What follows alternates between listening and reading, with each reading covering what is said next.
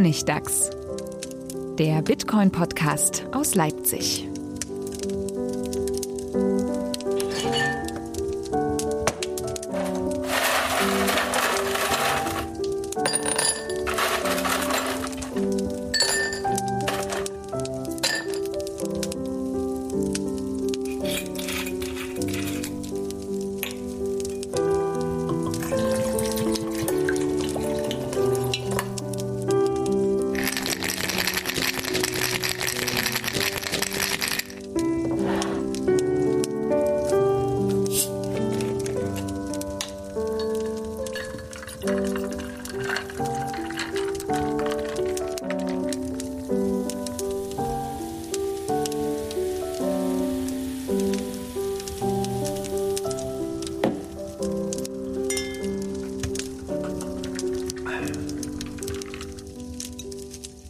Herzlich willkommen zum Honigdachs. Äh, dieses Mal im Sommer mit einer Sonderfolge zum Thema Bitcoin und NGOs. Wer hier länger schon mithört, der hat in den letzten Folgen mal mitbekommen, dass ich äh, mich sehr interessiert habe dafür, wie NGOs denn Bitcoin nehmen und war da auch ein bisschen irritiert, dass das manchmal so schwierig ist oder mit komischen Begründungen ist. Und ich habe da ein bisschen weiter recherchiert und habe glücklicherweise Philipp getroffen, der selber aus dem NGO-Bereich kommt. Hallo Philipp. Hallo Friedemann, herzlichen Dank für die Einladung. Du hast lange für NGOs gearbeitet und machst jetzt ein Tool, was sich direkt auch an NGOs richtet, die Bitcoin-Spenden entgegennehmen wollen.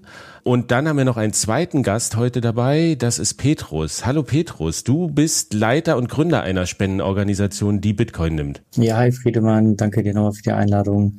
Zum Namen komme ich dann gleich und dann kann ich ein bisschen mehr erzählen. Genau, wir stellen das gleich noch vor. Also die Idee dieser Folge ist bisschen anders als die üblichen Honigtagsfolgen. Also klar, wer jetzt regelmäßig hier den Bitcoin-Podcast hört, der wird hier auch interessante Sachen erfahren, aber es soll eine Folge sein, die sich tatsächlich auch an Leute richtet, die selber in NGOs tätig sind oder für NGOs tätig sind und die sich mit dem Bereich Finanzierung auseinandersetzen müssen oder generell mit dieser Frage, ob Bitcoin eine Lösung ist oder eine Möglichkeit, Fundraising zu betreiben oder Spenden zu akquirieren.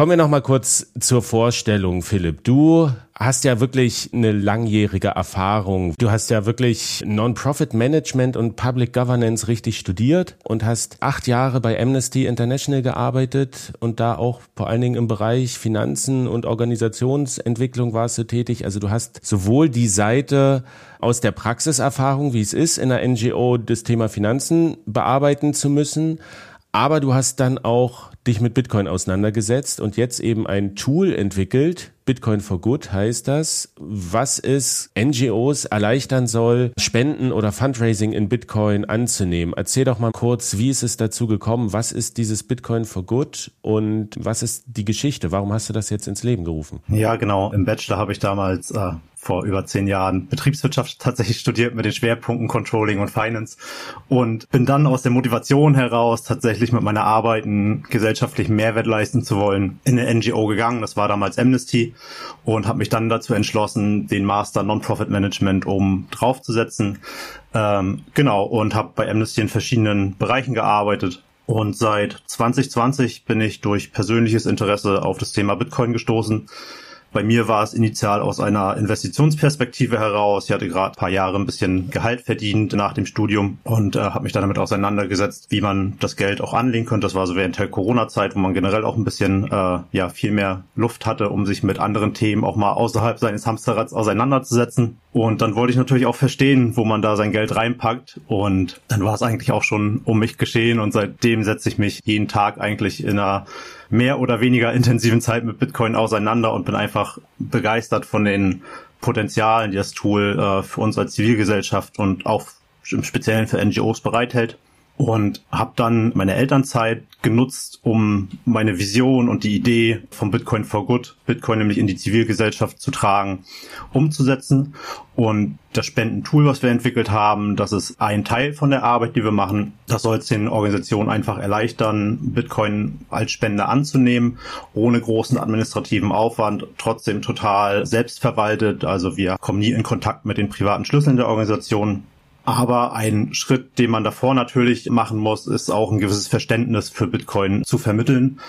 Wir wissen alle, dass es ein sehr umfangreiches Thema ist, was auch sehr kontrovers zum Teil diskutiert wird in den öffentlichen Medien.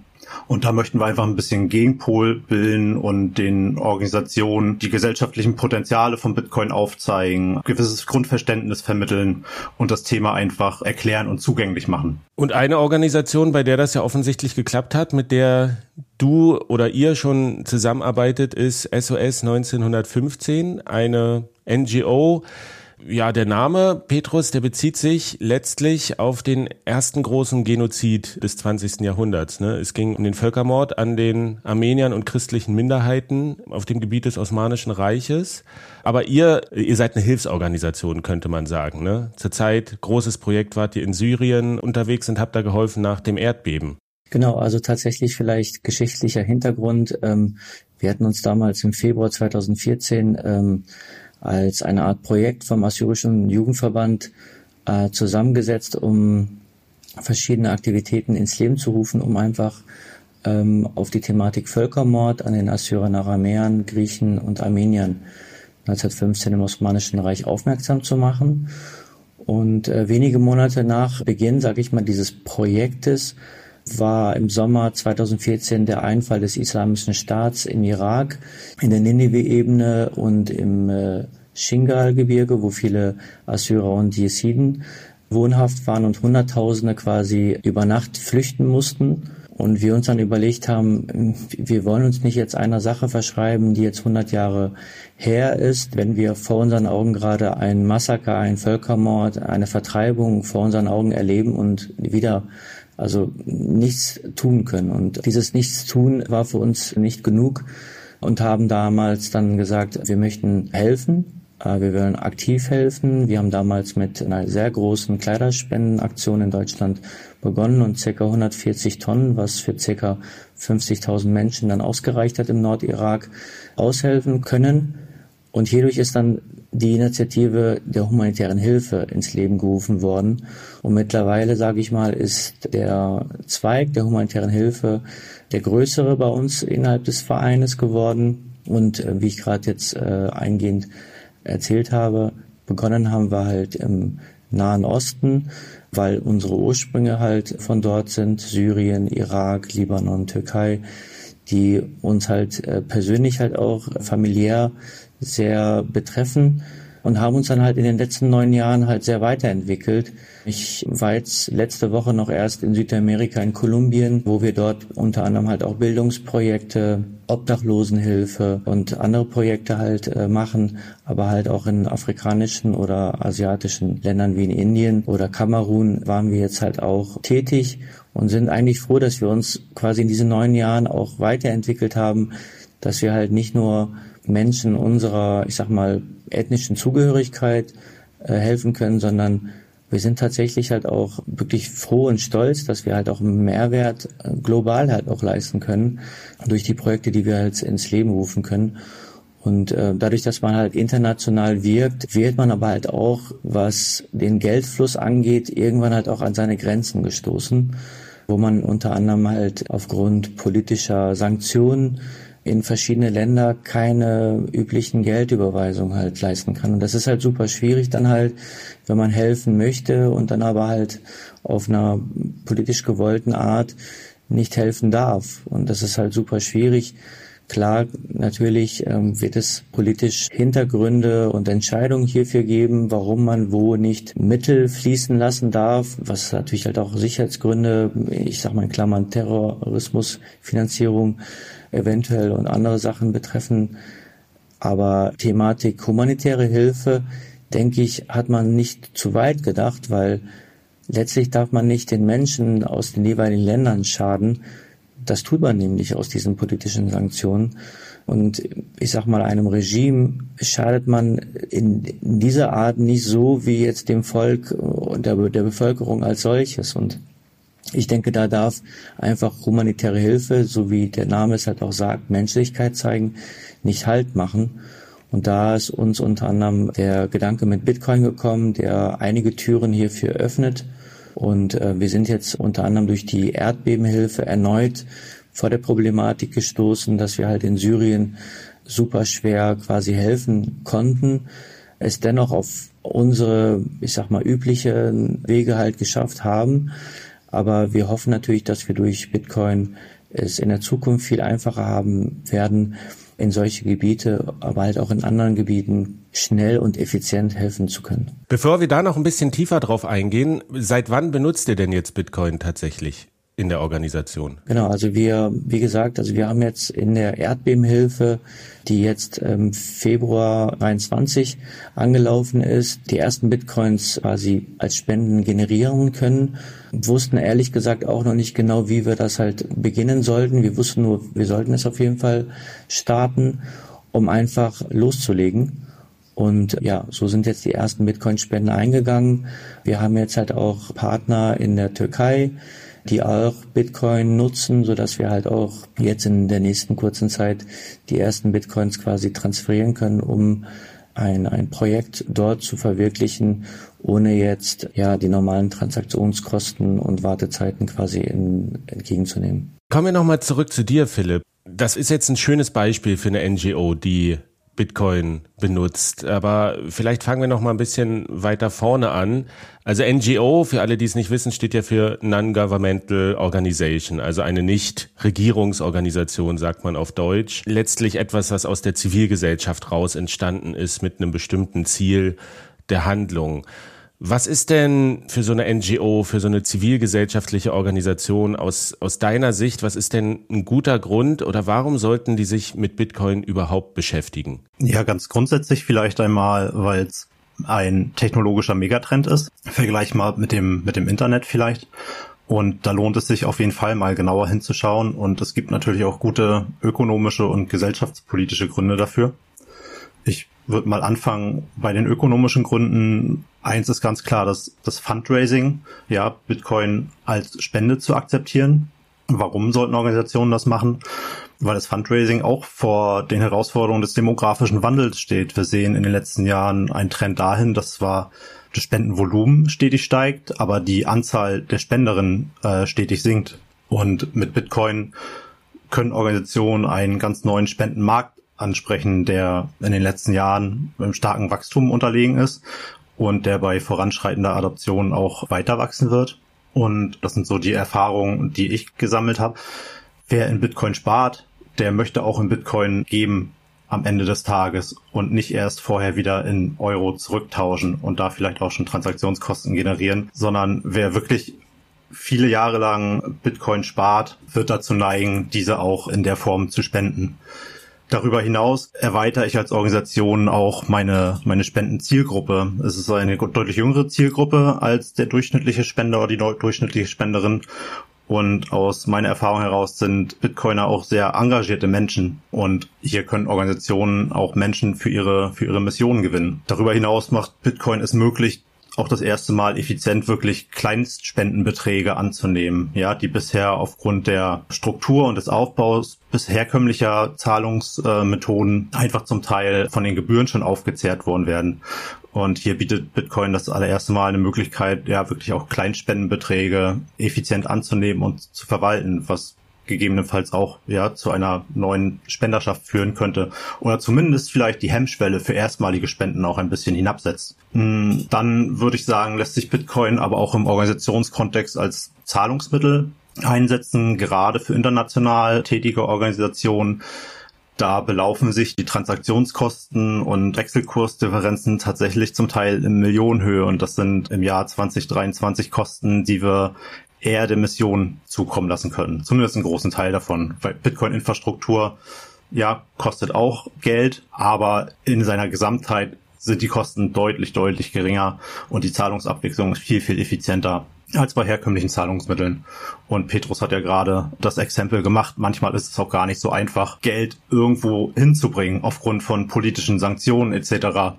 Und Bitcoin ist einfach global verfügbare Infrastruktur, die dafür Sorge trägt, dass Hilfe wirklich in Sekunden oder Minutenschnelle nahezu vollständig an seinem Bestimmungsort ankommt. Das sind ja alles super Gründe, die du genannt hast. Ne? Es geht darum, eine neue Spendergruppe kann man sich erschließen, man kann Transaktionen in, in, in sehr kleinen Bereich, also weiß ich nicht, 10 Cent oder was du jetzt mit Mikrospenden meintest oder geringer oder sowas, wo dann man sagen kann, Kleinvieh macht auch Mist. Ne? Es gibt die Möglichkeit, dass man wirklich mit einem Klick ohne sich groß irgendwo registrieren zu müssen, persönliche Daten, man muss sich nicht bei PayPal anmelden oder sowas, man kann das einfach sofort rüberschicken, wenn man, wenn man überzeugt ist, äh, man kann es global verwenden. Das sind so super Argumente, ne? Und die sind auch eigentlich schon seit, also seit zehn Jahren, seit ich das beobachte, sind die immer wieder da und stehen im Raum und jeder kann sie sehen und trotzdem hat sich in der Zeit ja wenig verändert. Also es gibt wenig Organisationen, die tatsächlich Bitcoin-Spenden nehmen oder wenn dann, haben sie irgendwo eine statische Bitcoin-Adresse, mehr so, dass sie sagen, okay, ihr könnt uns Bitcoin schicken, aber es ist überhaupt nicht zeitgemäß. So aus, aus deiner Praxis betrachtet, was denkst du denn, was ist der Grund, warum die NGOs oder die Vereine das noch nicht nutzen bisher? Ist es, ist es so dieser Informationsaufwand? Aufwand, dass man sagt, oh Gott, ich muss mich hier mit einem vollkommen neuen System auseinandersetzen. Ne? Den Euro habe ich verstanden. Ob ich da jetzt Kreditkarte oder PayPal benutze, ist letztlich total egal. Oder ist es, ist es so eine Abneigung gegen diese Argumente, die immer gegen Bitcoin vorgetragen werden in der Öffentlichkeit, so der Energieverbrauch oder dass eben damit Terror finanziert wird oder dass nur Kriminelle benutzen? Oder ist es so, dass man sagt, wir haben vielleicht auch gar nicht die Kapazitäten in so einer NGO, weil wir haben ja die besondere Verantwortung, die Spenden, die wir kriegen, die sollen ja zum möglichst großen Teil für die Projekte verwendet werden. Ne? Und um Bitcoin zu verwalten und da eine, vielleicht eine Not zu betreiben und das alles richtig zu machen, da bräuchten wir vielleicht eine ganze Stelle, die müssten wir erstmal finanzieren. Das heißt, wir müssten so viel darüber einnehmen und da ist, ist die Einstiegshürde so hoch. Oder was denkst du, sind die Gründe, warum bisher noch so wenige NGOs eigentlich Bitcoin tatsächlich nutzen produktiv? Obwohl es solche Vorteile gibt. Ja, ich glaube, du hast gerade schon ein ganzes Potpourri an Argumenten zusammengetragen, Friedemann. Ich glaube, es ist eine Mischung aus allem. Ich fange mal an, wo du auch den ersten Punkt gemacht hast. Bitcoin hat einfach einen hohen Informationsaufwand, um es initial zu verstehen. Und dann ist es so, wie du gesagt hast, die Personaldecke ist bei, bei Organisationen immer relativ dünn. Die Zeit ist knapp und Bitcoin ist einfach ein Thema, wo man mit seiner Zeit in eine gewisse Vorleistung gehen muss, um, um ein Verständnis dafür zu entwickeln. Und wenn ich dann noch als Organisationsmitarbeiter diesen initialen Schritt mache und mich darüber informieren möchte, dann war es ja in den letzten Jahren immer so, dass die ersten Quellen genau diese Argumente eben geliefert haben, die du auch gerade kurz angerissen hast. Ja, Bitcoin verschwendet Energie, es wird zur Geldwäsche, zur Terrorismusfinanzierung genutzt. Aber auch da sieht man mittlerweile, äh, finde ich, einen Shift in der Berichterstattung zum Teil. Die Informationsquellen werden immer mehr. Leute wie du, die mit dem Podcast zur Aufklärung beitragen, werden immer mehr. Und ich habe auch das Gefühl, dass die Mitarbeiter in, in Organisationen immer offener dafür wären, weil sie auch diesen Need sehen und spüren zum Teil. Und da spielen vielleicht nochmal so ein bisschen die gesellschaftspolitischen Gründe auch mit rein, warum Organisationen Bitcoin nutzen wollen. Wenn ich als internationale Organisation eine Zweigstelle in ein Land habe, die geschlossen werden muss aufgrund von politischer Hürden, dann setzt das vielleicht intern auch äh, eine Auseinandersetzung mit dem Thema in Gang. Und meine Erfahrung ist bis jetzt gewesen in den letzten Jahr, in dem ich jetzt ähm, diese Idee von Bitcoin for Good herantreibe, dass die Offenheit in den Organisationen auf jeden Fall zunimmt. Aber Organisationen brauchen eben auch ihre Zeit. Die arbeiten deutlich langsamer als profitorientierte Unternehmen, auch aus den Gründen eben, ne, die wir schon angeschnitten haben.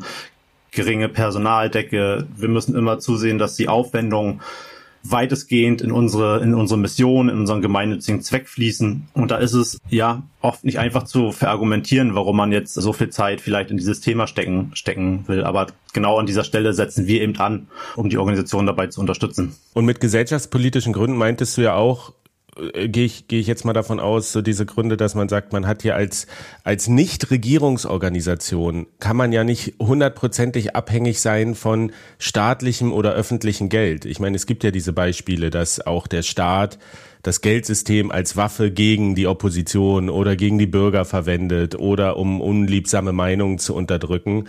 Quasi höre ich aber bei dir so ein bisschen diese positive Stimmung schon raus, dass du sagst, im Prinzip haben das die Leute in den Organisationen oft verstanden, dass die Leute schon bereit sind dafür, dass sie auch zugänglich für diese Argumente sind. Ich meine, wenn ich mich erinnere, vor zehn Jahren, ne, da war Bitcoin noch so exotisch, da war das wirklich, da, da hätte man zu den Leuten gehen können und die haben gesagt, geh weg damit. Aber jetzt ist es praktisch so, das Verständnis ist zu einem gewissen Level da. Ich meine, das ist ja allgemein in der Bevölkerung. Ne? Jetzt muss man, wenn jemand Bitcoin sagt, haben die Leute eine ungefähre Ahnung, worum es geht die Hürde ist bloß noch, diesen Schritt zu machen, sich damit auseinanderzusetzen und auch dieses Henne-Ei-Problem ja letztlich, ne, dass man noch gar nicht sagen kann, wie viel kommt denn da rum, wie viel kann ich investieren, weil ich weiß, ich kann damit mehr Spenden generieren. Also da genau willst du ja ansetzen mit diesem Bitcoin for Good Projekt, dass du sagst, ich will es den Leuten so einfach wie möglich machen Bitcoin-Spenden zu nehmen. Ich meine, bisher machen die, setzen die Leute eine, eine statische Bitcoin-Adresse, gibt's wirklich bei vielen noch, noch irgendwie auf der, auf der Website. Was aber unter Privatsphäre-Aspekten ist das ungünstig. Eigentlich ist es nicht State of the Art, weil es äh, hohe Gebühren erfordert, langsam ist. Was ist denn jetzt genau das Konzept von Bitcoin for Good? Wie setzt du denn an, diese Hürde da so niedrig wie möglich zu machen für NGOs, Bitcoin zu akzeptieren? Zum einen habe ich ja eingangs schon gesagt, dass erstmal der Education Part kommt, zum Teil auch, und da gehört auch dazu, ähm, der Organisation zu vermitteln, dass es durchaus sinnvoll ist, seine Bitcoin selbst zu verwahren. Ja, dass man da äh, Lösungen aufzeigt für Hardware-Wallets, die Organisation beim, beim Einrichten unterstützt. Und unser Tool im Endeffekt ist eine Web-App, die auf, auf unserem Server aufsetzt und im Endeffekt ja bei der, bei der Organisation eingebunden wird. Die Organisation kriegt dann ihre eigene Instanz und technisch funktioniert das so, dass wir ein, ein Frontend haben, auf dem der Spender dann den gewünschten Spendenbetrag eingeben kann, auswählen kann, ob er eine Spendenquittung möchte oder nicht. Und wenn er eine Spendenquittung möchte, muss er dann natürlich noch die, die entsprechenden Daten eingeben. Und dann wird die Zahlungsabwicklung durchgeführt. Die erfolgt über unseren BTC Pay Server, den wir aufgesetzt haben, wo wir für die Organisation dann den äh, Extended Public Key hinterlegen, sodass auch bei jeder Spende dann eine neue On-Chain-Adresse bei den On-Chain-Spenden generiert wird. Und die Lightning-Spenden setzen wir mit der Bowls Exchange um, die ein, ja, im, im, im Prinzip ein, ein Swap macht und die eingehenden Lightning-Spenden Spenden auch auf die On-Chain-Wallet äh, der Organisation leitet. Im Hintergrund wird dann die Spendenquittung generiert, die auf Wunsch automatisch an den Spender versandt werden kann und eine Kopie der Spendenquittung inklusive aller notwendigen Daten für Buchhaltung und vielleicht auch Spenderdatenbank werden dann an die Organisation geliefert. Das bedeutet, man muss sich eigentlich nicht um die ganze technische Infrastruktur kümmern. Das ne, ich kann Bitcoin, hast du schön zusammengefasst, genau. ich kann Bitcoin on-chain und als, als Lightning empfangen, was ja eigentlich das maximale Angebot ist. Ne? Man sollte ja es den Spendern so einfach wie möglich machen, die Bitcoins loszuwerden.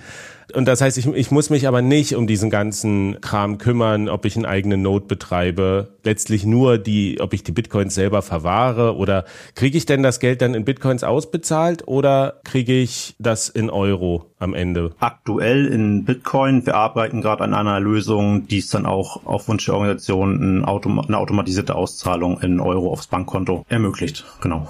Was gibt's denn für bürokratische Hürden, die vielleicht Bitcoin von anderen Zahlungsoptionen unterscheidet? Weil also es ist ja letztlich muss man das ja auch alles ordentlich verbuchen intern als als Organisation. Ne? Auch da wird irgendwann ein Steuerberater drauf gucken und sagen, wo, wo kommt das Geld her? Was ist? Wer war das? Was ist damit passiert? Ist das rechtlich alles konform?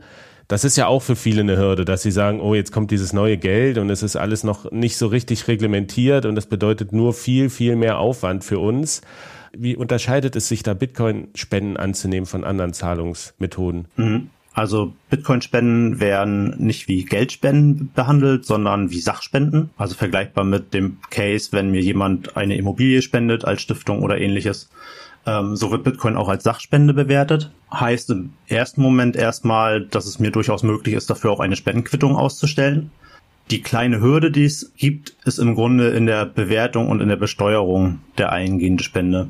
Der allereinfachste Fall und der deckt meiner Einschätzung nach äh, 95 Prozent der Cases ab und ist im ersten Moment jetzt auch nur relevant, wenn spendende Person auch äh, eine Spendenquittung möchte, ist der Fall, dass die Spende aus dem Privatvermögen kommt, also ein persönliches Asset des Spenders ist und dass er den Bitcoin zuvor über ein Jahr in seinem Besitz gehabt hat. Das kommt aus dieser, aus dieser einjährigen Haltefrist, die wir in Deutschland für Bitcoin haben, wonach der Bitcoin in der Veräußerung steuerfrei ist. Heißt also, wenn Spender den Bitcoin über ein Jahr gehalten hat und spendet mir den, kann ich als Organisation den mit dem aktuellen Kurs zum Spendenzeitpunkt bei mir aufnehmen und diesen Wert auch in die Spendenquittung eintragen. Ein bisschen ein Sonderfall wäre es beispielsweise, wenn spendende Person den Bitcoin ja unter einem Jahr gehalten hat, kommt meines Erachtens nicht so häufig vor, weil Bitcoiner ja langfristig denken und durchaus erstmal sparen, bevor sie die Bitcoin ausgeben und wenige werden da unter einem Jahr spenden. Sollte es doch mal der Fall sein, nur der Vollständigkeit halber, würde es so sein, dass im Moment der Spende ein steuerbares Ereignis beim Spender selbst ausgelöst werden würde. Habe ich als Organisation erstmal nichts mit zu tun. Die Besonderheit ist dann aber der Wert, mit dem ich Bitcoin bei mir aufnehme. Das ist dann nämlich nicht der Wert zum Veräußerungszeitpunkt, sondern sind dann die Anschaffungskosten, die der Spender hatte. Muss man sich dann auch bestätigen lassen vom Spender, ist aber meiner Meinung nach ein absoluter Sonderfall. Und der grundlegende Fall, ja, Spender hält Bitcoin über einem Jahr und spendet ihn, kann ich mir als Organisation relativ einfach durch einen kleinen Haken, den der Spender in dem Moment setzt, bestätigen lassen. Und dann bin ich in meiner Nachweispflicht als Organisation damit auch sauber. Und man kann, ich habe dieses Tool ja mal ausprobiert im Vorfeld und ich muss ja sagen, ich fand das sehr angenehm. Es gibt ja, glaube ich, auch andere große Anbieter, so, die so diese Zahlungsabwicklung für NGOs abwickeln und dann kann man sich da aus einem riesen Paket, kann man sich verschiedene Module zusammenklicken, ob man auf seiner Website anbieten will, PayPal oder Kreditkarte oder sonst was oder eben auch Bitcoin. Aber ich muss sagen, bei diesem Tool, ich fand das, es ist sehr simpel. Ne, ich habe jetzt auch über die Jahre schon für verschiedene Zwecke mal Bitcoin gespendet und es war immer so, ja, da ist die Adresse, komm, ich habe jetzt Lust, ihr macht gute Arbeit, ich schicke was hin kann halt nicht dokumentiert werden. Ich ist für die Steuer auch egal, Geld ist weg. Naja, es war für den guten Zweck. So, aber ich muss sagen, ich fand das ziemlich angenehm, da zu sagen, ich muss nur diesen Haken setzen, dass ich diese Bitcoin ein Jahr habe. Ich meine, da bin ich dann als Spender so ein bisschen in der Pflicht auch für mich, das zu dokumentieren gegenüber dem Finanzamt, aber das ist man ja sowieso. Aber dann diese Spende lief vollkommen reibungslos und dann kam wirklich direkt dieses Dokument automatisch erzeugt, diese Spendenquittung, wo richtig drin stand, dieser Betrag wurde gespendet, das sind die Daten, wo ich es erstmal geführt, okay, jetzt wird diese diese Spende, die ich mache in Bitcoin, wird tatsächlich richtig ernst genommen. Das ist nicht nur einfach so dieses, ja komm, wenn du mit deinem Kryptozeug nichts zu tun haben willst, lad's hier hin und dann ist gut, sondern ich hatte das Gefühl, da ist tatsächlich Interesse da, mit diesem Geld umzugehen. Vielleicht, Petrus, an dich mal kurz die Frage. Ihr seid ja quasi mit einer der ersten NGOs, die auf dieses Tool auch setzen, aber ihr habt ja schon ein bisschen länger, nehmt ihr jetzt Bitcoin. Wie ist denn eure Erfahrung damit, das technisch umzusetzen mit den Hürden? Und wie viel ist denn da so, also wie erfolgreich habt ihr denn Bitcoin-Spenden sammeln können bisher? Also vielleicht äh, nochmal bezüglich der technischen Umsetzung. Ja, auf jeden Fall nochmal großen Dank an Philipp und sein Team von äh, Bitcoin for Good die das, die die technische Umsetzung eigentlich für uns eigentlich komplett erledigt haben. Also wir haben lediglich die äh, informellen, ich sag mal, Stammdaten äh, von uns weitergegeben, wie so eine, eine Spendenbescheinigung vom Prinzip aussieht und die äh, die Jungs haben vom Prinzip alles dann quasi äh, für uns erledigt, so dass wir jetzt uns keine riesigen Kopfschmerzen machen mussten. Lediglich bei den rechtlichen Fragen äh, haben wir uns natürlich absichern lassen und auch ausgetauscht. Aber wir können, ich glaube, insgesamt vielleicht sagen, ich glaube, Bitcoin und die Community als solche verstehen Bitcoin auch als eine Art Freiheit. Und ich glaube, wenn man versteht, dass Bitcoin auch eine Art Freiheit bedeutet, dann versteht man halt auch, dass dieser Zweig NGOs und Spenden ein neuer ist, ein relativ junger Zweig, den meines Erachtens die Bitcoin-Community in der Zukunft pflegen wird. Und ich glaube, der wird halt auch gut anwachsen. Mit der Zeit wird es angenommen werden und mit der Zeit wird es auf jeden Fall ähm, wahrgenommen, dass es halt eine gute Möglichkeit ist, vor allen Dingen für NGOs, äh, ihre Arbeit zu vereinfachen. Das ist das, was wir uns quasi dadurch halt auch erhoffen und äh, wir auch eigentlich dann auch verspüren. Das haben wir jetzt halt auch in einem der nächsten Projekte von uns jetzt auch gemerkt, was wir dann zum Beispiel jetzt in der Türkei machen. Ähm, Türkei ist jetzt kein Land, wo es verboten ist, Gelder zu transferieren, aber es halt mit höheren Kosten verbunden für die Transaktion und da können wir halt, wie vorhin auch bereits gesagt, in Sekunden, Minuten Schnelle die Bitcoins transferieren und die werden halt dort jetzt zum Beispiel in ähm, Häuserbau- oder Aufbauprojekte in der Türkei ähm, benutzt.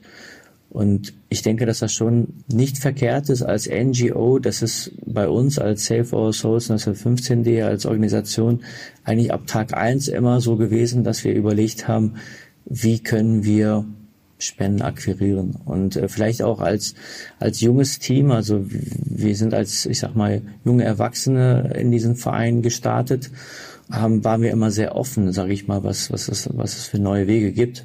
Und ähm, haben halt Bitcoin für uns jetzt auch entdeckt als eine neue Spendenmöglichkeit und ich denke, das werden NGOs nach und nach auch erkennen. Ich denke, das ist so wie in vielen was, was halt neu ist. Es ist erstmal mit vielen Fragezeichen im Kopf zu behandeln. Die Leute sind erstmal, gehen auf Abstand, wissen nicht genau, wie sie das da in Hand zu haben, haben. Aber wenn sie sehen, dass es andere bereits machen und es läuft, dann werden sie auch sehr schnell auf diesen Zug aufspringen. Und ich denke, dass es äh, für viele NGOs eine sehr gute Möglichkeit sein wird, in der Zukunft äh, ihre Arbeit professioneller noch hinzubekommen, ja. Ist es denn tatsächlich so gewesen, das ist jetzt so ein Bild, was ich im Kopf habe, dass ihr habt ja Hilfe auch nach Syrien geschickt und das ist eben extrem schwer, da Geld hinzuschicken, dass ihr tatsächlich da Bargeld irgendwie ins Land schaffen musstet, weil es keinen anderen Weg gab, da Geld hinzubringen? Oder wie habt ihr das überhaupt geschafft, dort die Unterstützung hinzukriegen? Ja, das ist die Tatsache. Also Tatsache ist, dass zum Beispiel in Ländern wie Syrien aufgrund der Sanktionen keine normalen Geldüberweisungen möglich sind. Das heißt, wir haben im Vorfeld über beispielsweise Wege wie Western Union gearbeitet, die natürlich dann halt viel mehr kosten als eine normale Banküberweisung. Oder natürlich dann halt, wenn wir entweder selber oder halt Leute, Freunde kennen, die halt in diese Gebiete reisen und halt Geld mitnehmen können. Also es ist ja nicht verboten, Geld mit ins Land zu nehmen. Das sind halt unsere Möglichkeiten gewesen, auch aufgrund unserer, ich sag mal, ähm, breit gestreuten Community war das halt auch immer möglich. Aber es ist halt trotzdem schwieriger und es ist langwieriger. Man muss warten, bis irgendwelche Leute in diese Richtung reisen und dann halt Gelder mitnehmen können, ähm, um uns dann halt diese Transaktionskosten zu sparen. Aber wenn, sage ich mal, wie jetzt auch Erdbebenhilfe war, da kann man nicht sagen, wann ist ja die nächste Reise, ein paar Wochen oder Monaten, äh, sondern da muss man sofort das Geld am besten losschicken. Ich kann mich jetzt erinnern, äh, jetzt bei der Erdbebenhilfe, ich meine, das war am, am also an einem Tag war das, war das Erdbeben und ich glaube zwei Tage später hatten die schon das Geld von uns gehabt, weil wir so schnell reagiert haben und damit die Menschen vor Ort zügig halt auch das Lebensnotwendige halt kaufen konnten. Das war halt im, im Endeffekt waren das Lebensmittel, Medikamente, die halt benötigt worden sind. Und wenn ich jetzt, wie gesagt, von humanitärer Hilfe spreche, Menschlichkeit zeige, dann darf das nicht von, von, von dieser zeitlichen Komponente abhängen. Also wenn ich überlege, aus Deutschland sind äh, Schiffcontainer mit äh, Lebensmittel oder Lkw-Transporter gestartet. Die Lkws haben ungefähr eine Woche gebraucht bis in die Türkei. Die kamen auch gar nicht erst in Syrien an. Ähm, aufgrund einiger Grenzübergänge, die halt ähm, von, von ähm, ja, ich sag mal, politischen Parteien, sag ich mal, übernommen worden sind und dann werden diese Waren nicht weitergegeben. Teilweise wurden LKWs halt auch dann, ich sag mal, in Anführungsstrichen gekidnappt oder verschleppt. Container kamen nach drei Monaten erst an. Und wenn ich jetzt überlege, da ist jetzt eine Katastrophe passiert, da sind Menschen gerade ähm, ohne ein Dach über dem Kopf, da fehlt, da fehlen Lebensmittel, da fehlen Medikamente dergleichen. Da kann ich nicht sagen, bitte wartet auf den Container, der kommt in drei Monaten an da muss man schnell handeln. Und ich finde einfach, das ist halt auch, das geht dann natürlich halt auch an die Adresse, an die Politik. Äh, Gott sei Dank gibt es auch im Bundestag einige Politiker, die hierfür halt auch plädiert und sich auch engagiert haben und auch immer noch tun. Aber es sind halt Beschlüsse im Bundestag, die äh, aktuell es verhindern, dass man Soforthilfe leisten kann in solchen Ländern, was ich halt sehr schade finde. Und ich finde, da ist ein großer Aufholbedarf, was politisch gesehen äh, ist, zu machen. Und dann müssen wir aber als NGO schauen, wie können wir aber trotzdem halt die Hilfe leisten, die die Menschen halt vor Ort benötigen und das halt auch schnellstmöglich. Und ähm, ich glaube, da kommt kein äh, aktuell kein anderer Weg dran vorbei, dass man sich über Bitcoin-Spenden ähm, Gedanken machen muss da ist doch direkt die Frage, die sich stellt, wenn da so ein Erdbeben ist und die Infrastruktur ist zerstört. Wie findet man denn da jemanden, der diese Bitcoin-Spenden überhaupt annehmen kann oder wo ich vielleicht mit Bitcoin bezahlen kann? Und das ist ja auch so die allgemeine Frage. Du hattest gesagt, ihr seid jetzt mittlerweile weltweit aktiv, Afrika, Südamerika, Asien. Wie leicht oder wie schwierig ist es denn für euch, auf der anderen Seite, also bei den Empfängern, diese Infrastruktur vorzufinden, dass die Bitcoins dort auch entweder gewechselt werden können oder tatsächlich direkt weiterverwendet werden können als Geld? Tatsächlich einfacher, als wir, glaube ich, annehmen, weil ja wir vielleicht auch in Deutschland oder in Europa leben und vielleicht ein auch anderes äh, Verständnis haben für, für, für Geldmittel. Aber ich sag mal, in, in Ländern der dritten Welt, ich sag mal im, im Allgemeinen, sind ja meistens äh, Währungen ähm, schwächer als der Euro oder als der Dollar. Das heißt, die Menschen haben sich schon vor einigen Jahren diese Gedanken gemacht und man sieht das, glaube ich, auch in den Zahlen der der Bitcoin-Community, dass halt auch in solchen Ländern viele Bitcoiner halt auch sind, die auch Bitcoins halten. Auch bewusst deswegen, weil deren Währungen in deren Ländern schwächeln und sie dann halt eher auf Kurse oder auf Währungen setzen, die halt eher stark sind und sich natürlich auch dann Gedanken für die Zukunft machen, welche Kurse können in der Zukunft steigen. Und da ist Bitcoin sehr gefragt. Und ähm, wir haben, was das angeht, ich, ich bin ehrlich auch positiv überrascht gewesen, als wir dieses Thema angeschnitten haben mit äh, einigen unseren Partnern äh, in diesen Ländern. Und die sagten uns dann, ja klar, benutzen wir Bitcoin, äh, eh noch nicht. Und dann war ich so, okay, ich, ich dachte, wir wären früh dran.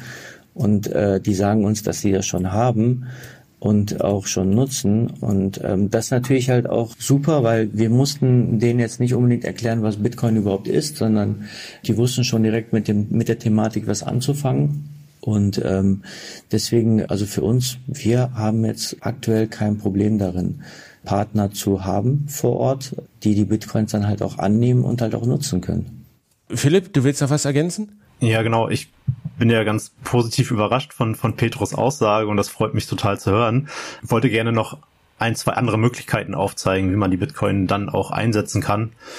Wenn ich jetzt vor Ort nicht direkt damit etwas kaufen kann, dann gibt es immer noch die Möglichkeit von dezentralen Peer-to-Peer-Handelsplätzen, wo ich ja zurücktauschen äh, kann in die in die lokale Fiat-Währung und es gibt mittlerweile auch Möglichkeiten, wo ich mir online beispielsweise eine Wegwerfkreditkarte aufladen kann mit Bitcoin und Lightning und diese dann zumindest online benutzen kann, um vor Ort Güter zu kaufen.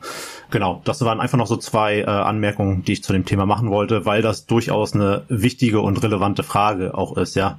Wenn ich die Bitcoin einsetzen möchte, ja, wie verwende ich sie dann auch an dem Ort, um meiner Mission zu helfen. Da hatten wir auch in einer Folge oder vor zwei Folgen haben wir über eSIMs zum Beispiel gesprochen oder es gibt ja solche Services auch wie BitRefill, wo man sich quasi online mit den Bitcoin dann Guthaben kauft, was man, sei es eine Geschenkkarte oder irgendwas anderes oder Telefonguthaben in, in vielen Ländern, was man sich dann aufladen kann. Vielleicht noch ein kurzer also Hinweis oder eine, ähm, vielleicht eine äh, Korrektur, damit das nicht missverstanden wird. Also die Partner, die wir haben, die nehmen Bitcoin an. Das Problem all allgemein ist, in Bitcoin direkt Sachen zu kaufen.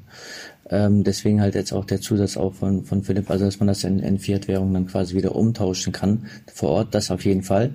Das ist aber eine, eine Frage an die gesamte Bitcoin-Community und auch an Unternehmen, dass, dass man allgemein Bitcoin äh, als Zahlungsmittel akzeptiert und ähm, dass das dann halt ähm, ähm, ja in der Gesellschaft halt mehr äh, zum Zuge kommt. Ähm, ich, wollte jetzt nur noch mit dem Partner nur kurz klargestellt haben, dass die Annahme von Bitcoin auf jeden Fall viel einfacher ist und äh, dann die Bitcoins dann halt, wenn sie eingesetzt werden und es nicht anders möglich ist, in, in normalen Fiat-Währungen dann umgewandelt werden. Jetzt haben wir schon viel darüber gesprochen, dass das enorme Vorteile für euch hat. Also es spart euch Kosten für den Geldtransfer, es spart Zeit. Was sind denn tatsächlich vielleicht doch Hindernisse oder Mehraufwände, die bei euch entstanden sind in der Organisation mit der Verwendung von Bitcoin? Es kann, es kann ja nicht nur alles positiv sein. es muss ja auch irgendwo, ist es, ist es bürokratischer Aufwand? Ist es steuer, steuerlich Abrechnung, das zu dokumentieren? Äh, wo würdest du aus, aus der Praxiserfahrung jetzt sagen, wo ist es ein bisschen, naja, wo, womit muss man rechnen? Welche Arbeit kommt vielleicht zusätzlich auf euch zu im Vergleich zu anderen Zahlungsoptionen? Also der Organisationsaufwand für uns als NGO, als Verein ist jetzt erstmal der, dass wir das mit äh, Bitcoin for Good erstmal aufbauen als Seite. Das heißt, wir müssen uns jetzt ein bisschen, äh, ja, wir müssen uns schon die Zeit nehmen, um den äh, entsprechenden technischen Aufbau hierfür äh, zu leisten, damit das dann am Ende 100 Prozent alles tiptop läuft. Ansonsten bezüglich der, des Mehraufwandes, äh, es entstehen ja automatisierte Spendenbescheinigungen. Das heißt, wir haben automatisch dann auch schon den, äh, die Beträge mit Wechselkurs, die gespendet werden. Äh, und dann ist es halt für die Buchhaltung ein lediglich ein weiterer Posten bezüglich der Spendenart, die dann halt durch Excel oder wie auch immer dann zusammengefasst wird. Und dann ist das halt einfach ein weiterer Posten bezüglich einer Spendeneinnahme, die hinzugefügt wird. Und ehrlich gesagt, ich mache mir noch Gedanken oder ich frage mich noch, wann irgendwann größerer Aufwand auf uns zukommt. Also wenn das das, das alles war, was bisher jetzt war, denke ich nicht, dass das eine große Hürde ist, weil das ist auch, also wir sind, wir arbeiten alle ehrenamtlich bei SafeOurSource1915.de und wir stemmen das gerade ehrenamtlich in der Verwaltung. Das heißt, äh, jemand, der äh, Mitarbeiter einstellt, ich glaube, das ist sogar ja, noch einfacher umsetzbar.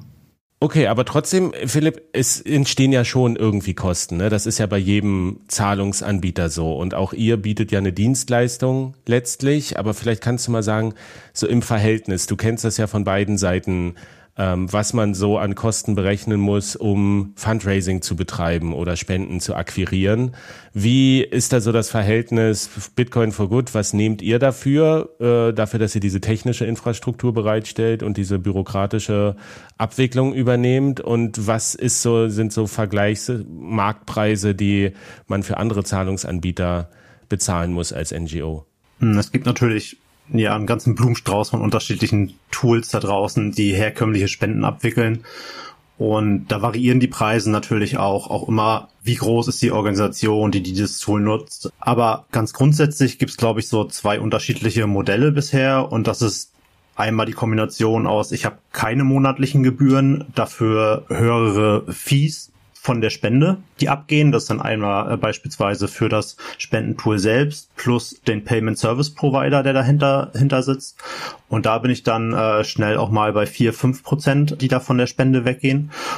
Und das zweite Modell ist, da sind dann die Fees als solche niedriger. Da komme ich dann mit Payment Service Provider in Summe vielleicht auf zwei drei Prozent. Hab dafür dann aber laufende monatlichen Kosten. Ja, je nach Tool kann das zwischen 50 und 250 Euro liegen. Und das sind so die beiden bisherigen Modelle, die es gibt. Wir veranschlagen eine initiale Einrichtungsgebühr für die Nutzung unseres Tools. Das ist aber ganz individuell nach Organisationsgröße und auch Bedürfnisse. Ähm, wir machen da gerne so ein ja, Gesamtpaket, wo dann vielleicht auch ein bisschen Schulungsinhalt etc. drin ist. Das besprechen wir aber ganz individuell. Bei uns gibt es keine monatlichen Fees. Dafür nehmen wir eine kleine Transaktionsgebühr von 1%. Das ist ja nicht viel im, im Vergleich. Das ist nicht viel im Vergleich und das ist das äh, Schöne einfach an dieser effizienten Technologie, die Bitcoin bietet. Es nimmt einfach ganz, ganz viel Friction aus diesem Zahlungssystem heraus, weil die Spende im Endeffekt wirklich zwischen Spender und Organisation stattfindet. Und das ist total erstrebenswert, finde ich. Zusätzlich machen wir natürlich auch ja individuelle Anpassungen. Kleine, kleines Beispiel.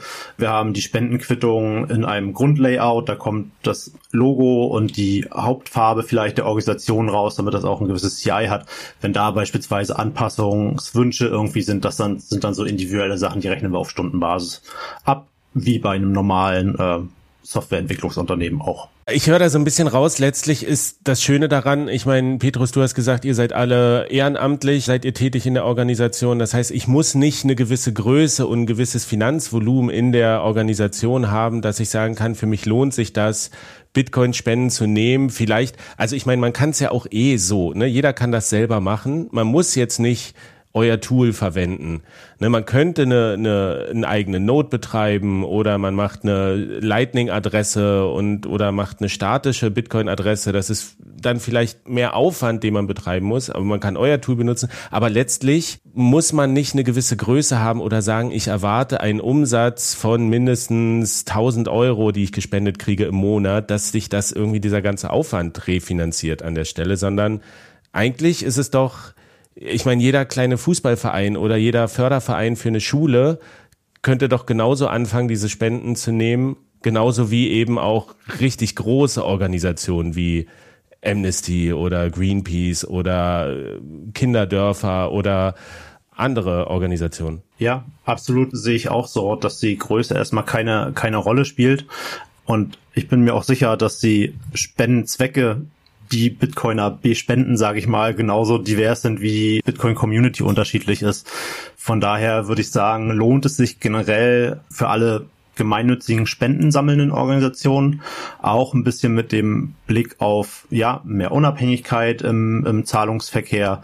Es lohnt sich für international tätige Organisationen, die hohe Transaktionskosten haben, es lohnt sich für regierungskritische Organisationen, die vielleicht in autoritären Regimen tätig sind, einfach auch aus einem aus einer Risikomanagement-Perspektive, würde ich sagen, um im Zweifelfall halt trotzdem operativ zu bleiben. Ich finde, es ist auch ein Bildungsthema für Opferschutzorganisationen, ja, wenn ich als Mensch irgendwie in einer sehr toxischen, gewaltsamen Beziehung gefangen bin, wo vielleicht auch meine Finanzen kontrolliert werden, dann kann da Bitcoin auch ein Tool sein das ist dann auch vielleicht eher gar nicht mal das als Spenden annehmen, sondern eher ein Bildungsthema für, für Organisationen, ja, wie man, wie man Bitcoin eben wirklich als, als Tool nutzen kann. Und auch für Stiftungen ist es ein sehr interessantes Mittel der Wahl.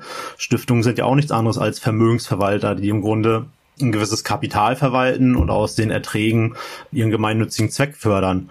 Und wenn Bitcoin sich wirklich als dieses Sparinstrument bewahrheitet, dann wird in Zukunft tatsächlich auch viel monetäres Premium aus Immobilien, Aktien, Staatsanleihen etc. in Bitcoin fließen und dann ist da vielleicht eine kleine Allokation von einem Prozent auch einfach aus einer Risikomanagement-Perspektive und aus einer äh, gesunden, verantwortungsvollen Umgang mit Stiftungsgeldern einfach auch eine, eine sinnvolle Möglichkeit. Wie ist denn so grundsätzlich das Interesse? Ich meine, du bist ja jetzt seit einiger Zeit schon mit dem Projekt unterwegs und ich weiß, du gehst auch zu Fundraising-Kongressen und stellst da dieses Tool vor und schreibst Artikel für Fachmagazine.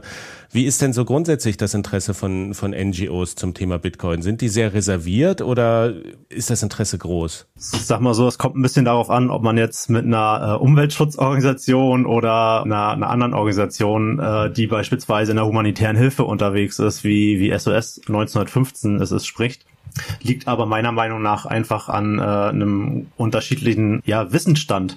Und da finde ich es halt auch toll, dass man mittlerweile auf Arbeiten wie die von, von Alex Gladstein verweisen kann, der als Chefstratege bei der Human Rights Foundation dieses Thema nach vorne treibt. Da ist gerade die deutsche Übersetzung seines Buches erschienen im Aprico Media Verlag. Große Leseempfehlung äh, für alle Mitarbeitenden in gemeinnützigen Organisationen. Grundlegend finde ich, ist da ein gewisses Interesse da und ich bin bisher sehr gut ausgelastet gewesen in meiner beschränkten Zeit, die ich bisher für das Thema hatte, durch nebenbei Vaterschaft etc., ohne jetzt sehr groß, sage ich mal, in die äh, Kaltakquise gegangen zu sein, sondern das wirklich dieses Interesse kam aus persönlichen Gesprächen, das Interesse kam durch Vorträge beim Fundraising-Kongress, wie du gesagt hast, da war ich dieses Jahr das erste Mal und habe das Thema vorgestellt. Ich habe in Berlin hier auf kleineren Veranstaltungen zu schon zu dem Thema gesprochen, im Fundraiser-Magazin einen Artikel veröffentlicht. Genau, das Interesse ist grundlegend da. Wichtig ist meiner Meinung nach, egal ob man das Thema jetzt gleich total für sich, für sich annimmt oder, oder jetzt vielleicht auch erstmal nur mit dem Gedanken spielt, das als Spende anzunehmen. Ich finde eine Auseinandersetzung mit dem, mit dem Thema ist einfach wichtig und diese nicht zu verschlafen. Und vor allem vielleicht auch nicht, um solche wilden Marketing-Stunts zu machen, wie es Greenpeace USA gerade macht. Genau. Von daher eine Auseinandersetzung lohnt sich, lohnt sich auf alle Fälle. Wie begegnest du denn möglicher Kritik, die da kommt? Also Energie haben wir jetzt schon besprochen, aber es geht ja auch der, der schwankende Kurs. Wenn ich jetzt so eine kleine Organisation wäre und ich nehme Bitcoin-Spenden an und ich habe die Angst, Ne, ich habe jetzt vielleicht 1000 Euro angenommen, die hat mir jemand anvertraut und ich habe die in Bitcoin und morgen sind sie nur noch 800 Euro wert oder in oder, oder für der Kurs mag vielleicht steigen, sagen alle in fünf, sechs, sieben Jahren, aber ich brauche das Geld. Ne, wenn jetzt ein Erdbeben kommt, muss ich das Geld sofort rüberschicken, aber es ist jetzt nur noch die Hälfte wert.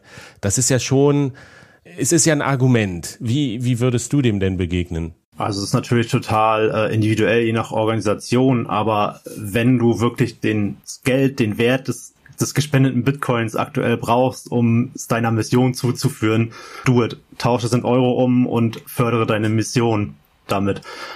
Bist du vielleicht finanziell ein bisschen besser aufgestellt, sodass du äh, nicht mehr jeden Euro direkt in deine Arbeit fließt, sondern du vielleicht auch eine gewisse Form von äh, Cash-Reserve und äh, ja einfach Reserve aufgebaut hast, dann stört dich jetzt vielleicht diese diese 1000 oder 500 Euro im Bitcoin äh, jetzt nicht dies kurzfristig ja an Kursschwankungen verliert. Ne?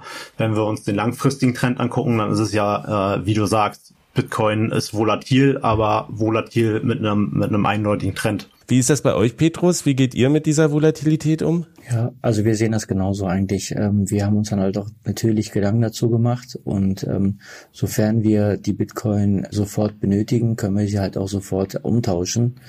Wir denken aber halt auch, dass das Halten, sage ich mal, natürlich halt auch positive Auswirkungen haben wird. Es kommt natürlich auch darauf an, was für Spender man hat. Ähm, also wenn es eine zweckgebundene Spende zum Beispiel ist und der Spender ähm, wünscht sich quasi, dass die Bitcoin-Spende in naher Zeit äh, direkt äh, umgesetzt wird. Natürlich, dann macht man das dann halt entsprechend zeitnah, Umrechnungen in, in Fiat-Währung und dann kann man das dann halt auch direkt äh, vor Ort einsetzen. Also es kommt auf die Art der Spende halt auch drauf an. Also wenn das eine zweckgebundene Spende ist, wie der Name es bereits sagt, sind wir halt an ein bestimmtes Projekt gebunden und dann müssen wir das gegebenenfalls halt auch zeitnah direkt umtauschen.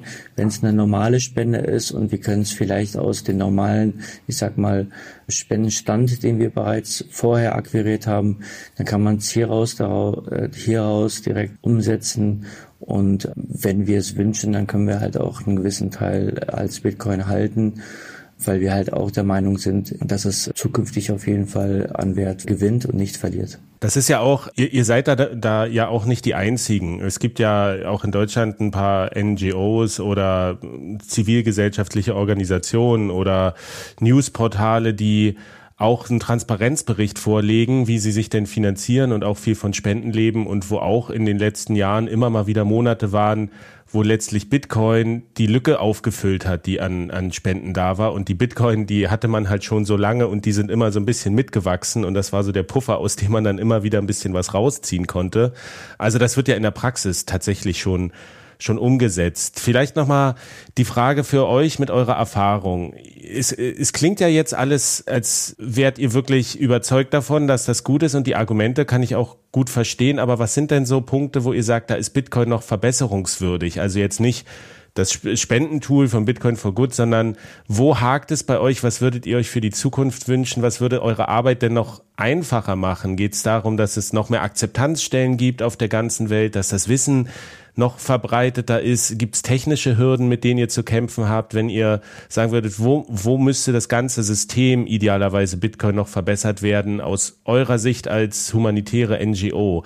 Was wäre da auf der Liste? Also was mir so äh, direkt einfallen würde, das haben wir vorhin auch schon angesprochen, ähm, die, ähm, die Akzeptanz als Zahlungsmöglichkeit vor Ort, also so wie das dann halt mit einer normalen Kreditkarte oder normalen, ich sag mal Mastercard oder PayPal oder wie auch immer dann halt möglich ist, dass, dass man da direkt schon halt äh, den Bitcoin ansetzen kann als, als normales Zahlungsmittel. Da würde ich mir als NGO wünschen, dass da die Akzeptanz äh, und die Entwicklung entsprechend dann halt dazu halt auch ähm, kommen würde. Ich persönlich gehe davon aus, dass das eine Frage der Zeit ist, dass das peu à peu sein wird, eine Frage der, mm, ja, eine Frage der Zeit, eine der Frage der Entwicklung. Äh, aber ich denke nicht, dass das aufzuhalten ist.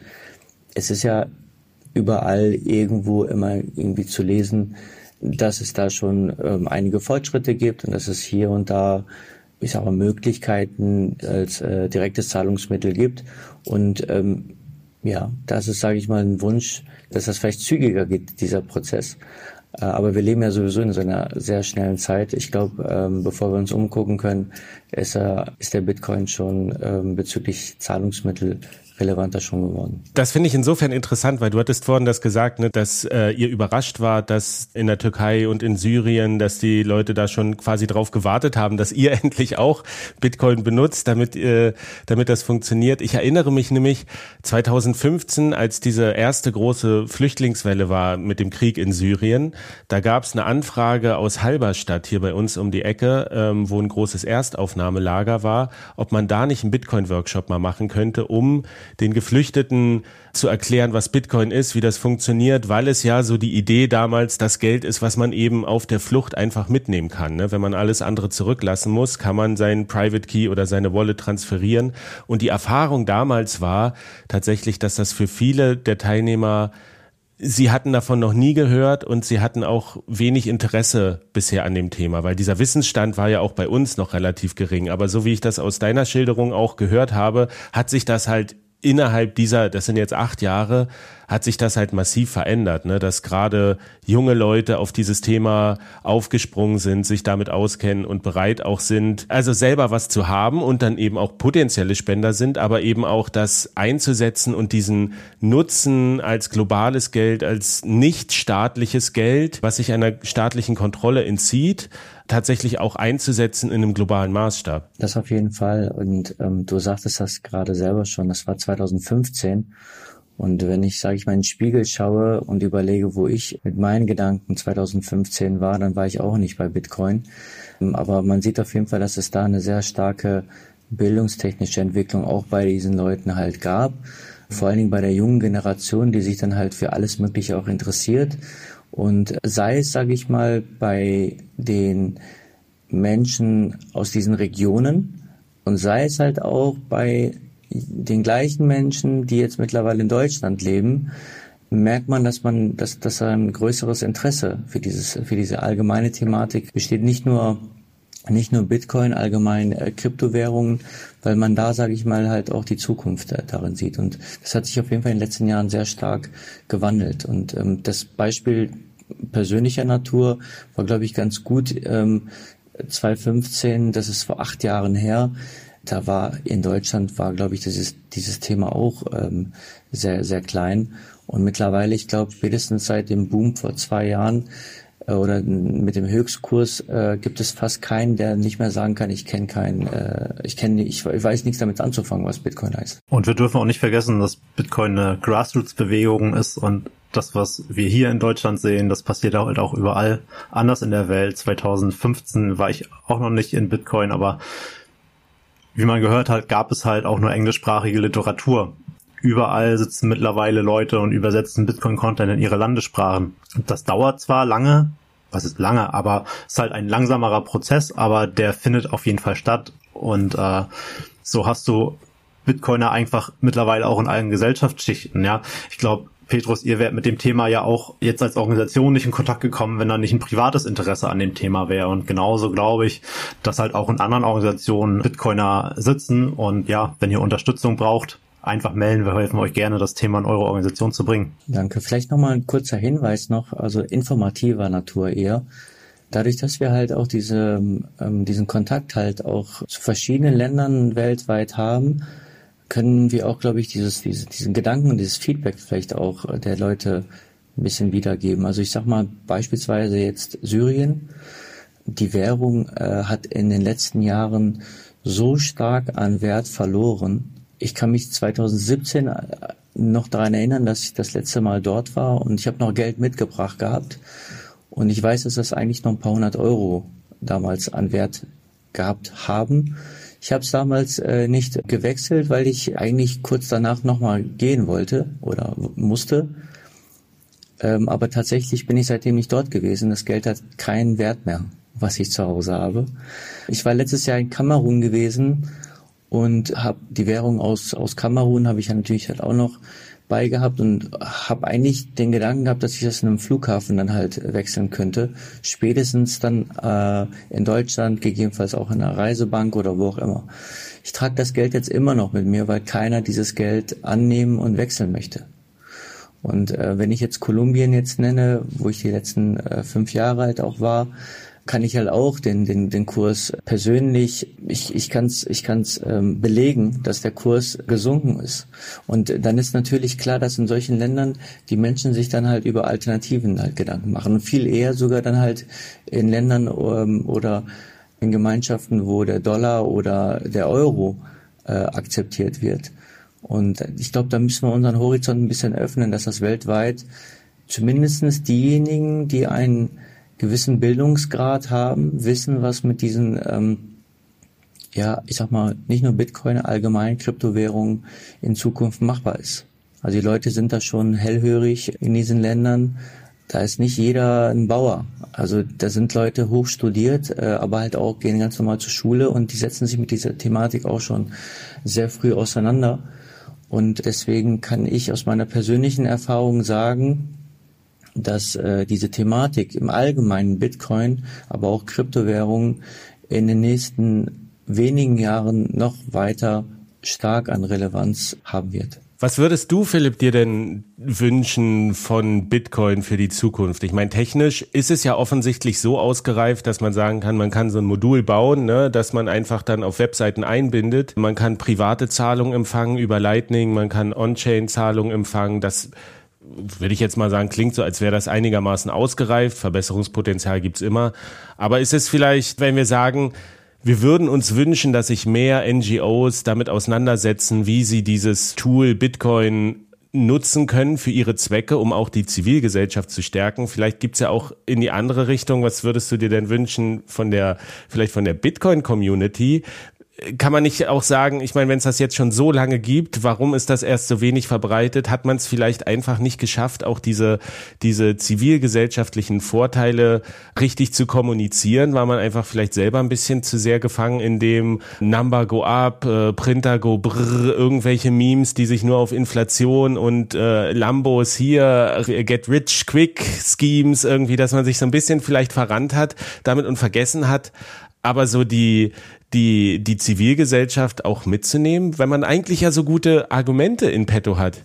Ja, gute Frage. Ich glaube, dass jeder, der ein bisschen äh, länger im Bitcoin ist, persönlich über dieses Num Number Go Up und Preis und Lambo halt hinauskommt. Das möchte ich also absolut keinem Bitcoiner äh, unterstellen, der sich da äh, länger mit der Thematik äh, beschäftigt. Ich glaube, Bitcoin macht einfach Menschen machen Bitcoin aus. Und vielleicht war es bisher niemand hier in Deutschland, der das Thema in den zivilgesellschaftlichen Bereich getragen hat, der vielleicht auch mal dort gearbeitet hat, wie, wie ich es getan hat.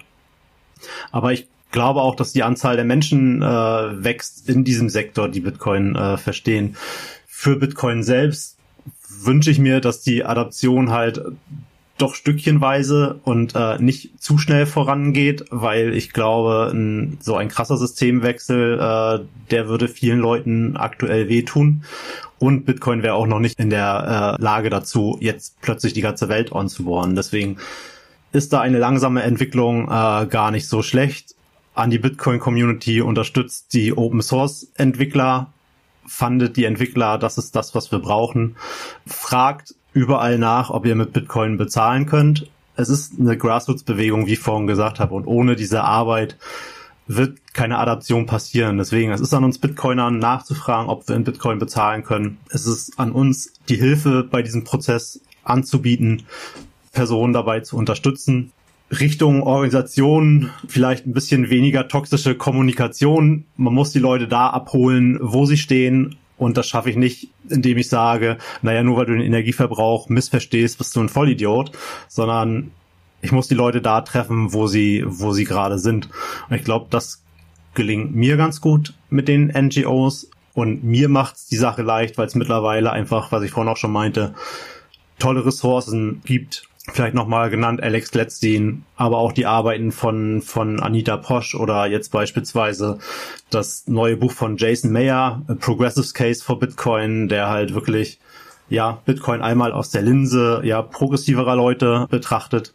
das sind einfach alles äh, wichtige Sachen, die zusammenspielen und eine Bitcoin-Adaption gesamtgesellschaftlich äh, vorantreiben. Und ich finde aber, und das möchte ich auch nochmal unterstreichen, sind wir da als Community auf einem, auf einem sehr guten Weg. Ich bin ähm, absolut begeistert, was hier die letzten zwei Jahre trotz anhaltendem, in Anführungszeichen, Bärenmarkt irgendwie an Entwicklung vorangegangen ist und bin absolut optimistisch und positiv gestimmt auf die Zukunft. Aber du hast einen guten Punkt angesprochen, nämlich, dass die Leute oder die Bitcoiner auch tatsächlich nicht nur hoddeln sollen, sondern ihre Bitcoins auch einsetzen für Zwecke. Und da gibt's ja manchmal so, wie du gesagt hast, es gibt vielleicht ein bisschen zu wenig Akzeptanzstellen, da kann man nochmal nachfragen.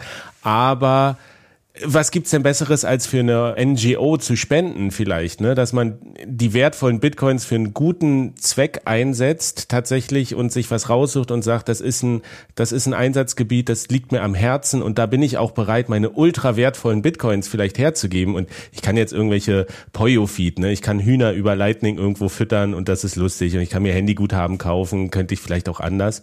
Aber, und da sind wir jetzt bei dir, Petrus, das ist ja ne, eine Organisation, alle können ja mal gucken, welche NGOs nehmen denn tatsächlich Bitcoin spenden und können da auch gezielt nachfragen und sagen, ich möchte euch gerne unterstützen und ich möchte euch gerne Geld schicken. Wie ist das denn bei euch? Wie, äh, ihr habt eine Website und da äh, kann ich quasi euch Bitcoins zukommen lassen für eure Zwecke. Wir haben jetzt vor, das dann halt auf unserer Homepage zu implementieren dass dann da die Möglichkeit ist, dann direkt über diesen Spendentool die Eingaben zu machen und dann halt hierüber, wie wir bereits erklärt haben, die Spendenbescheinigung äh, akquiriert wird und hierüber kann man halt die Spende halt machen. Was ich aber vorhin noch ähm, eigentlich noch hinzufügen wollte bezüglich allgemeiner Verbesserung, das ist jetzt einfach, ich, ich weiß nicht, ähm, das ist so eher eine Erfahrung aus dem aus dem ähm, Freundes- und Familien- und Bekanntenkreis, dass ich oftmals trotzdem gefragt werde, du, ich weiß gar nicht, wie man Bitcoin erwirbt.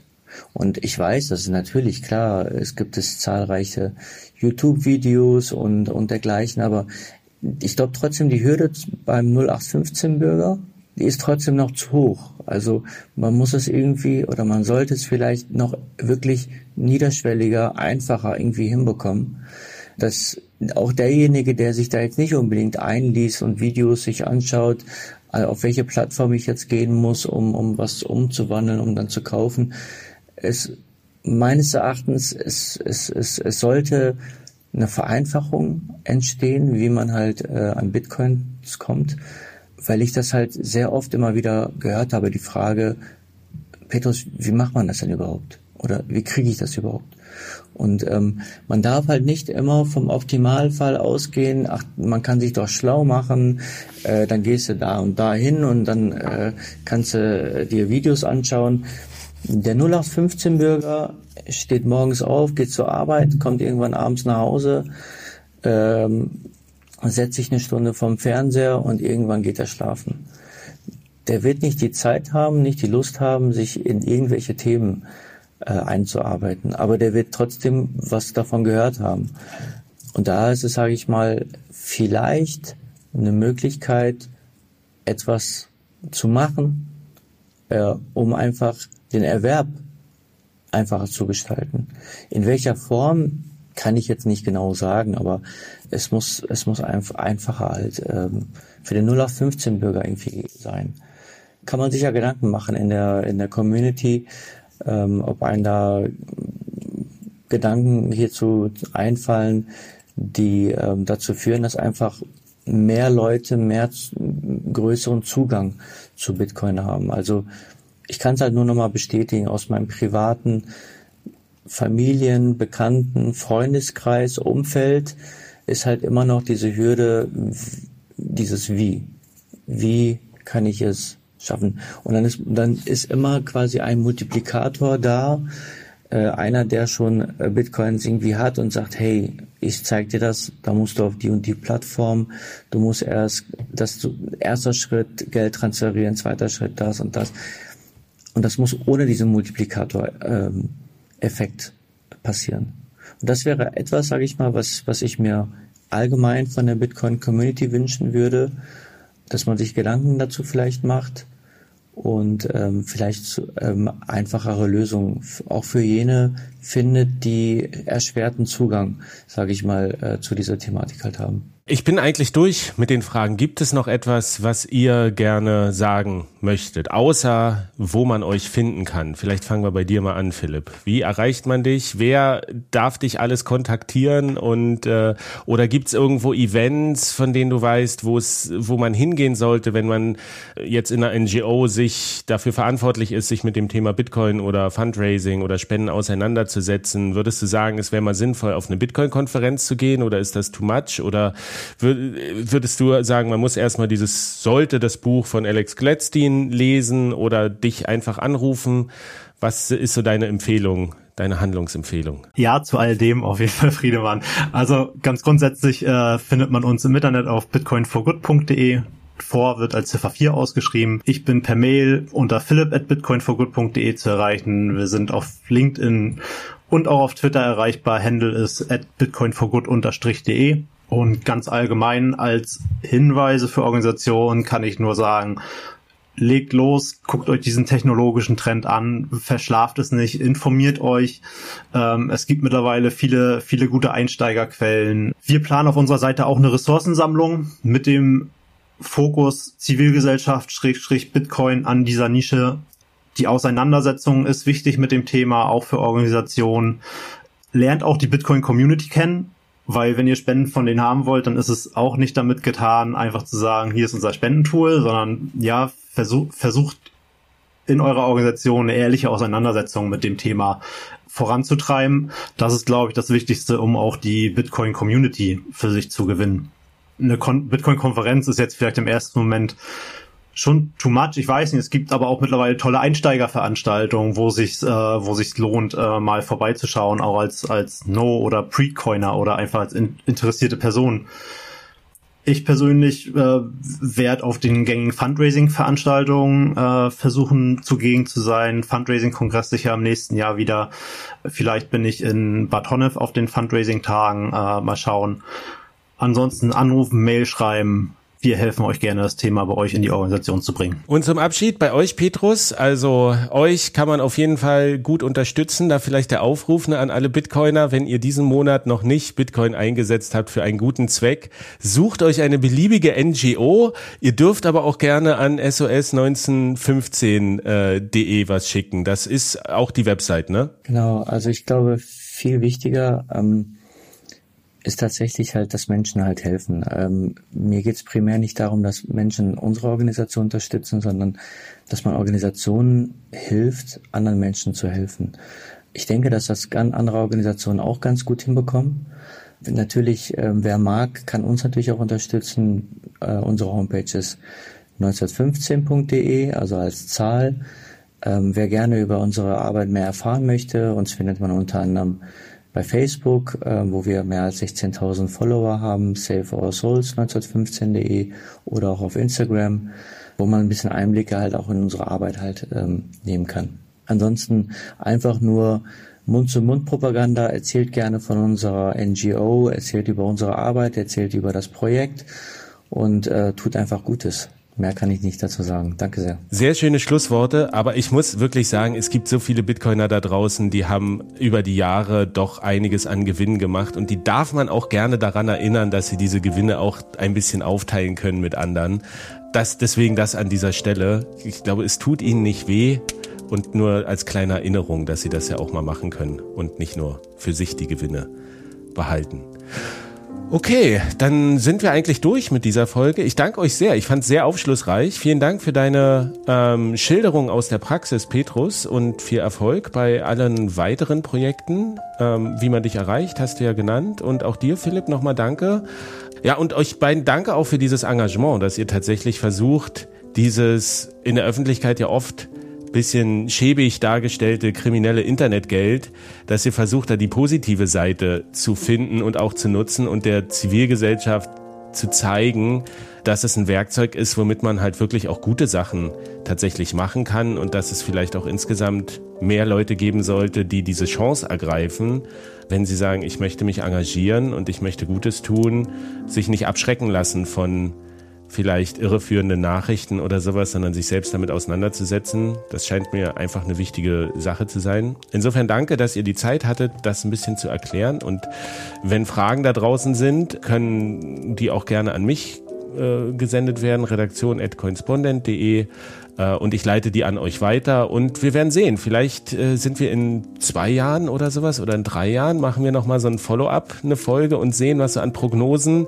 äh, tatsächlich eingetreten ist, wie, wie das Tool eingeschlagen hat, wie das Spendenvolumen in die Höhe geschossen ist und wie ähm, die Zivilgesellschaft einfach stärker geworden ist durch den vermehrten Einsatz von einem öffentlichen, aber nicht staatlich kontrollierten Geld. Ja, auch von meiner Seite herzlichen Dank nochmal für die Einladung und äh, für das Interview. Und ähm, ja, spätestens in zwei Jahren, hast du ja gesagt. also bis dann. Ja, viel, vielen Dank für die Einladung, Friedemann. Hat total Spaß gemacht, mit dir zu sprechen. Und ja, auch danke nochmal für deine Erfahrungsberichte, Petrus, und das Vertrauen, was ihr Bitcoin for Good vorgeschossen habt. Und ich freue mich total auf äh, alles, was, was, was da noch so kommt und sich ergibt. Danke. Danke. Bis zum nächsten Mal. Ciao.